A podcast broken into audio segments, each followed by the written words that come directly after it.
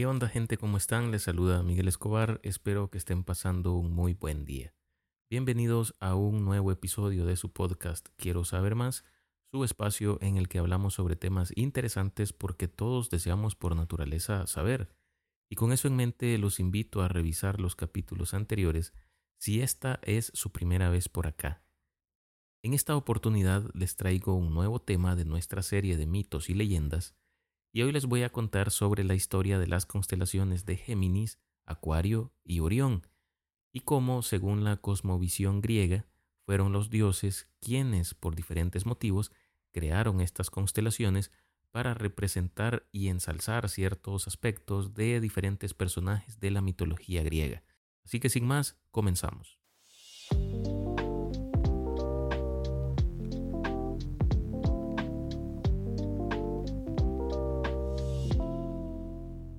Ya que vamos a hablar de constelaciones, vamos a definir primero qué es una constelación. Estas son agrupaciones aparentes de estrellas en el cielo nocturno que se asemejan a una figura o patrón específico cuando se observan desde la Tierra. Estos patrones se han utilizado durante siglos para ayudar a la orientación y la navegación, así como para contar historias y transmitir conocimientos mitológicos y culturales. Las constelaciones son una forma de organizar el cielo estrellado y hacen que sea más fácil identificar y nombrar las estrellas. Los griegos desempeñaron un papel fundamental en la sistematización de las constelaciones. El astrónomo griego Claudio Ptolomeo, en su obra Almagesto, en el siglo II después de Cristo, catalogó y nombró 48 constelaciones que se convirtieron en la base de la astronomía occidental, aunque existen también otras constelaciones que nada tienen que ver con estas, en la astronomía hindú, así como también en la astronomía china, y también otras culturas han tenido su propio sistema astronómico, pero de eso no vamos a estar hablando en este episodio. Los griegos también establecieron las constelaciones del zodíaco, que es una banda de constelaciones en la eclíptica, es decir, en la trayectoria aparente del Sol a través del cielo, y éstas desempeñaron un papel importante en la astrología y en la astronomía. El zodíaco se compone de 12 constelaciones, como por ejemplo Aries, Tauro, Géminis, y así sucesivamente hasta llegar a la constelación de Pisces, que es la última. Para entrar en materia, la constelación de Géminis, situada en el hemisferio boreal, es una de las 88 constelaciones reconocidas oficialmente por la Unión Astronómica Internacional. Su nombre proviene del latín y significa los gemelos. Géminis es una de las constelaciones más reconocidas en el cielo nocturno. Se encuentra a unos 30 grados al noreste de Orión y ha sido objeto de observación y mitos desde tiempos antiguos. Esta constelación se encuentra en una región prominente del cielo junto a otras constelaciones notables como Tauro y Cáncer. Está ubicada en el zodíaco, a lo largo de la línea imaginaria que sigue el Sol durante el año, por lo que es una constelación importante para la astrología occidental. En el hemisferio norte es especialmente visible durante el invierno y en el hemisferio sur durante el verano. Las estrellas más brillantes en la constelación de Géminis son Pollux y Castor, los famosos gemelos. Pollux es la estrella más brillante y se encuentra aproximadamente a 34 años luz de la Tierra.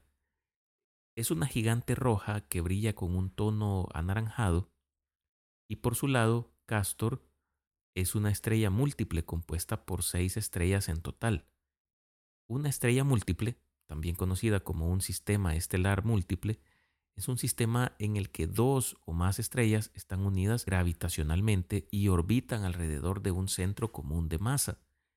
Estas estrellas pueden ser físicamente cercanas entre sí y a menudo están vinculadas por la gravedad, lo que significa que interactúan y se influyen mutuamente a través de sus órbitas y campos gravitatorios. Pero nosotros, que nos encontramos en este caso a escasos 33,7 años luz de distancia, vemos este sistema como si fuera una sola estrella. En cuanto a su significado histórico y cultural, la constelación de Géminis tiene una larga historia de observación y significado en diversas culturas. Los antiguos egipcios la asociaban con su deidad Osiris, mientras que los babilonios la vinculaban con los dioses gemelos de la agricultura, Shulmanu y Shultu. En la mitología árabe, Géminis estaba relacionada con dos camellos. Sin embargo, es en la mitología griega donde encontramos una de las historias más fascinantes y conocidas relacionadas con esta constelación. El mito de Géminis se enfoca en la historia de Pollux y Castor, dos hermanos gemelos con orígenes divinos y mortales.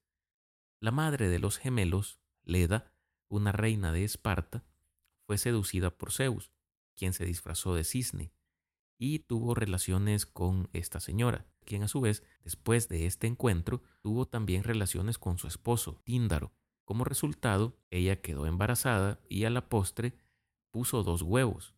O sea, la señora en lugar de dar a luz a sus bebés, puso dos huevos. Y de estos salieron dos parejas de gemelos, uno de los cuales era Pollux llamado también Polideuco, y el otro era Castor. Y en la otra pareja de gemelos, esta estaba compuesta por Clitemnestra y Helena, quien se convertiría después en reina de Esparta y a causa de quien se desataría la guerra de Troya. La peculiaridad de esta historia radica en que Pollux era inmortal, ya que su padre biológico era Zeus, mientras que Castor era mortal, siendo hijo de Tíndaro, los gemelos compartían una estrecha relación fraternal y participaron en numerosas hazañas juntos. Castor era domador de caballos y un habilidoso jinete, mientras que Pollux era boxeador. Según la mitología griega, los hermanos se enamoraron de dos hermosas hermanas que ya estaban comprometidas con sus primos, Idas y Linceo, hijos de Poseidón, pero esto no detuvo a Castor y a Pollux para que procedieran a raptarlas y en algunas versiones se dice que se llegaron a casar con ellas. Por esta ofensa, sus primos los desafiaron a un combate, en el cual Castor recibió una herida de lanza de Idas y murió. A pesar de sus heridas, Pollux respondió matando a Linceo. Después Zeus intervino y fulminó a Idas con un rayo. Pollux, devastado por la pérdida de su hermano, le pidió a su padre Zeus que le permitiera compartir su inmortalidad con Castor. Conmovido por el amor fraterno y sabiendo que ellos habían sido completamente caballerosos y honrados en su vida en la tierra, Zeus colocó a los gemelos en el cielo como la constelación de Géminis, permitiendo que Castor y Pollux vivieran juntos por la eternidad. La historia de Pollux y Castor representa la importancia de la lealtad y el amor fraterno en la mitología griega la constelación de Géminis simboliza la unión entre estos hermanos, un recordatorio de una lección que trasciende a través de las generaciones. Otra de las constelaciones que, según la mitología, fue creada por Zeus es la de Acuario. Esta se encuentra ubicada en el hemisferio celestial sur, pero por su ubicación puede ser visible desde ambos hemisferios. Se localiza cerca de otras constelaciones notables como Piscis y Capricornio. Su posición la hace visible durante gran parte del año en diferentes locaciones del mundo, dependiendo de la estación. Las estrellas principales de la constelación de Acuario son variadas no incluyen ninguna de las estrellas más brillantes en el cielo nocturno. Su disposición en el cielo conforma la imagen de un hombre sosteniendo un recipiente, lo que da lugar al nombre de la constelación, aunque llama la atención que en algunas eh, representaciones de esta constelación se le da la forma de una mujer con un recipiente de agua, pero veremos que, de acuerdo con el mito, efectivamente se trata de un personaje masculino. La constelación de Acuario está estrechamente relacionada con la mitología griega y en particular con la historia de Ganímedes. Este era un joven príncipe troyano de gran belleza, conocido por ser el hijo del rey de Troya, Laomedonte, y la diosa Cálibe. Según el mito, Zeus, el dios supremo del Olimpo, se enamoró de la belleza de Ganímedes y decidió raptarlo. Zeus, disfrazado de águila, descendió a la tierra y llevó a Ganímedes al Olimpo para servir como copero de los dioses, sirviendo néctar y ambrosía. Su belleza y gracia le permitieron convertirse en el sirviente más destacado de los dioses y ganarse su favor, a excepción de la diosa Hera. Ella estaba enojada y celosa por dos cuestiones. Primero, Zeus estaba prácticamente enamorado de este joven. Y segundo, Ganímedes recibía todos los privilegios que su hija Eve, la diosa de la juventud, tenía como copera anteriormente. Cuenta esta leyenda que en una ocasión la tierra estaba pasando por una increíble sequía por esos tiempos. Ganímedes, entonces, observando el lugar que alguna vez había sido su hogar, rogó a Zeus que le dejara servir a la humanidad provocando una lluvia, y así obtuvo su permiso para hacerlo.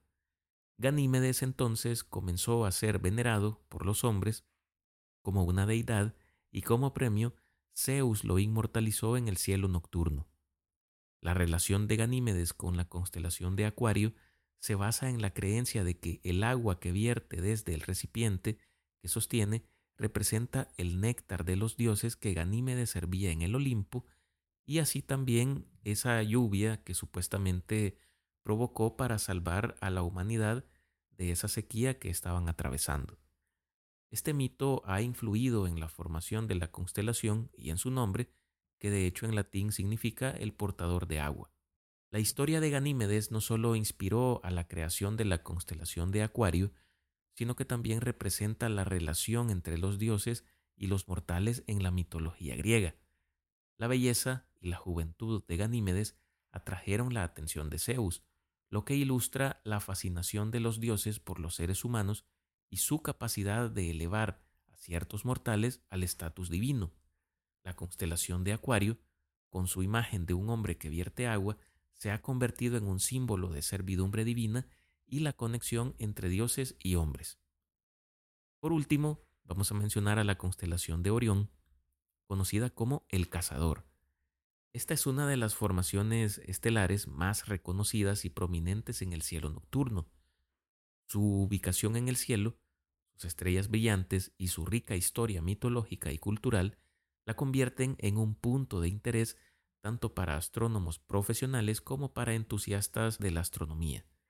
Orión es una constelación del hemisferio celestial norte y se encuentra en una región visible desde muchas partes del mundo, lo que la convierte en una de las constelaciones más conocidas. Se ubica en el ecuador celeste es visible durante los meses de invierno en el hemisferio norte, en el hemisferio sur es visible durante el verano, esta constelación de Orión es fácil de identificar debido a su forma distintiva que asemeja a un cazador con cinturón de tres estrellas en su cintura. Claro, hay que tener mucha imaginación para encontrarle la forma. Orión contiene varias estrellas notables, pero dentro de las más prominentes encontramos a Betelgeuse, esta es una estrella supergigante roja y de hecho es una de las estrellas más brillantes en el cielo. Es conocida por su tono rojizo y se encuentra en el hombro izquierdo del cazador. La segunda es la estrella llamada Rigel. Es una estrella supergigante azul y también es una de las estrellas más brillantes no solo de la constelación de Orión, sino del firmamento nocturno. Esta se encuentra en el pie derecho del cazador. Y por último, tenemos a las tres estrellas que conforman el cinturón de Orión, Altinac, Alnilam y Mintaka. Estas estrellas son utilizadas comúnmente como referencia en la observación del cielo estrellado. Orión ha tenido un significado histórico y cultural en numerosas civilizaciones a lo largo de la historia. En la mitología egipcia, las tres estrellas del cinturón de Orión se asociaban con los tres dioses principales, Osiris, Horus e Isis. Los antiguos griegos, romanos, árabes y muchas otras culturas tienen también sus propias historias y mitos vinculados con la constelación que hoy conocemos como Orión. Esta constelación está vinculada a la historia de un cazador legendario. La historia de Orión una de las más conocidas y coloridas de la mitología griega. Orión era un gigante conocido por su destreza en la caza y su gran fuerza. Se dice que fue hijo de Poseidón, el dios del mar, y de una, y de una mortal llamada Euríale. Orión se convirtió en el cazador más habilidoso del mundo y se ganó la amistad de Artemisa, que de hecho era la diosa de la cacería. Sin embargo, la historia de Orión también está marcada por su trágico final. Según una versión del mito, Orión se enamoró de Mérope, quien era una princesa, y esto ofendió tanto a los dioses Apolo como también a Artemisa, aunque en otra versión del mito se dice que Orión de quien se enamoró fue de Artemisa, y el ofendido era Apolo. Apolo y Artemisa eran hermanos. Pero lo cierto es que, como castigo, se envió a un escorpión gigante para matar a Orión. Tras una feroz batalla, Orión fue picado por el escorpión y murió. Los dioses, compadecidos por su lealtad y habilidades en la caza, decidieron honrar a Orión elevándolo al cielo como una constelación, donde caza eternamente junto con sus dos perros, que en realidad están representados por las constelaciones del Can menor y el Can mayor. Este trío se encuentra constantemente al acecho del toro representado por la constelación de Tauro. El escorpión, que lo mató, también fue colocado en el cielo, en la forma de la constelación escorpión, y ambos están situados en lados opuestos del cielo para que nunca vuelvan a enfrentarse. Con la historia de este mito, vamos a poner punto final a este episodio, no sin antes darles las gracias por escucharme y pedirles como siempre que se suscriban, califiquen y compartan este podcast en su plataforma preferida, o con sus amigos, familiares, compañeros, bueno, con quien ustedes deseen. Síganme en X como Miguel Escobar y en Instagram como Quiero Saber Más. Nos escuchamos en la próxima para conocer más sobre un nuevo tema. Me despido como siempre deseándoles lo mejor, cuídense y hasta pronto.